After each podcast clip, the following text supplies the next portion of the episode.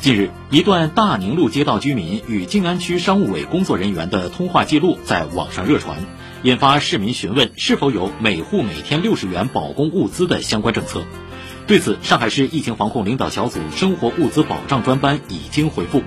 上海并没有每户每天六十元保供物资标准一说。那么，上海各街镇的爱心大礼包到底发点什么呢？这两天，静安、宝山等区多个街镇先后在公众号发布后续保供物资发放的公告。上官新闻记者注意到，这些公告中不仅写明要发什么、计划什么时候发，还特意用红色字体告知居民，由于物流配送原因，发放有先后，请耐心等待，每户都不会遗漏。